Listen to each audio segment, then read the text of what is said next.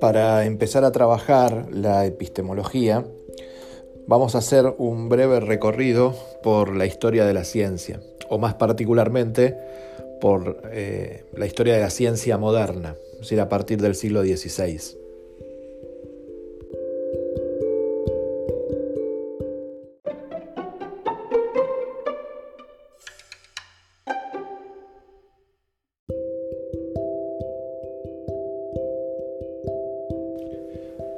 En el Renacimiento se desarrolla una metodología de trabajo que permitió eh, a ciertas disciplinas independizarse de la filosofía, que era como la ciencia madre hasta esa época, desde la antigüedad hasta el Renacimiento. Así, a partir de esa metodología de trabajo surge la física, y hasta el siglo XVI, en realidad, se aceptaban ideas equivocadas de Aristóteles sobre peso, caída, este, superficie de la luna, etc. Y también, por supuesto, hasta ese momento se aceptaba la, la teoría geocéntrica, es decir, aquella que planteaba que la Tierra era el centro del universo, teoría que había sido planteada por Ptolomeo en el siglo II después de Cristo.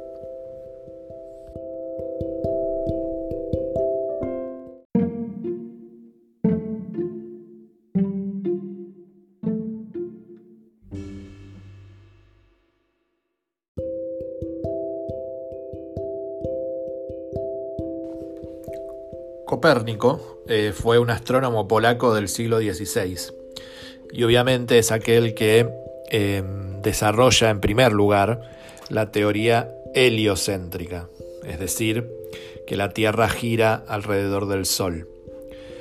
Galileo, que fue un físico y un astrónomo italiano, ¿sí? que vivió en el fin del siglo XVI, principio del siglo XVII, adhiere a la teoría copernicana, por supuesto, y la profundiza y, de alguna manera se acerca a probarla porque tiene una herramienta eh, muy importante que recién había sido creada, que era el telescopio.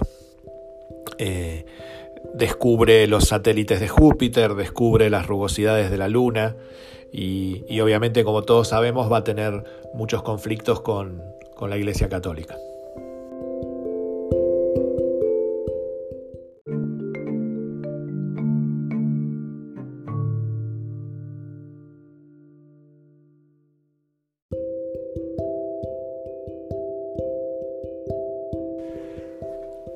Otro de los avances fundamentales de, esta época tiene que ver con Isaac Newton, quien desarrolla aún más la teoría mecánica de Galileo, pero sobre todo es conocido por haber formulado eh, la ley de gravitación universal, la ley de gravedad, más, conocida de esta manera.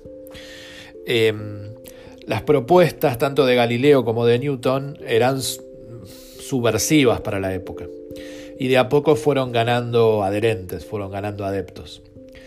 Ya en el siglo XVIII, avanzando un poquito, la nueva física era el modelo científico a imitar.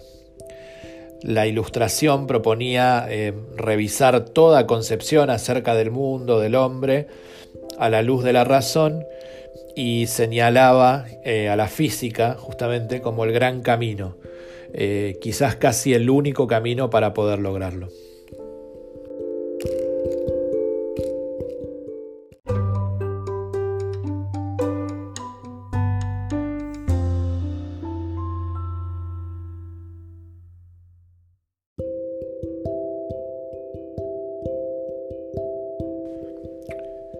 En el siglo XVIII y el siglo XIX se consideraba que todo estudio que pretendiese ser científico debía, por un lado, seguir el método científico propio de la física y por otro lado, eh, tenía que procurar conseguir formular leyes científicas que expresaran regularidades, cosas que se repetían entre los fenómenos, eh, de la misma manera que lo hacía la física.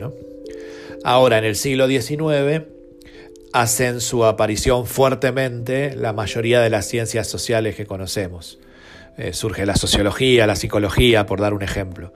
Em, la pregunta que podemos hacer y que vamos a ir desarrollando próximamente es si estas ciencias sociales cumplen esos requisitos.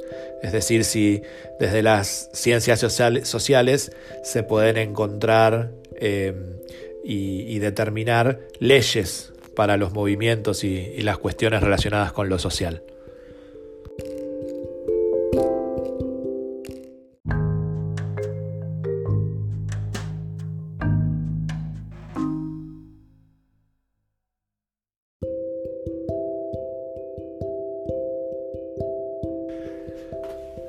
La segunda cuestión que vamos a, trabajar en este podcast eh, tiene que ver con eh, las características que tiene el conocimiento científico. ¿sí? Estas características son las siguientes. El conocimiento científico tiene que ser racional, es decir, que tiene que buscar fundamentar todas sus afirmaciones exclusivamente por la razón. Tiene que ser objetivo, es decir, que no puede basarse en ninguna cuestión subjetiva relacionada con la mirada propia del, investigador, del científico o su estado de ánimo, por ejemplo.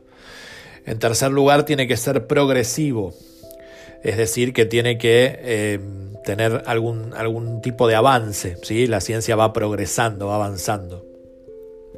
Tiene que ser específico, o es específico, eh, es decir, que estudia objetos concretos, específicos. Eh, otra característica del conocimiento científico es que es comunicable, es decir, tiene que ser transmitido a otros, ser público. Eh, no puede limitarse a un ámbito privado, de lo que no se puede hablar, tiene que ser compartido. Sexta característica es que el conocimiento científico es sistemático, es decir, que eh, consta de teorías que son conjuntos coherentes de proposiciones que pueden tener distinto nivel de generalidad, pueden ser universales, particulares, singulares, ¿no?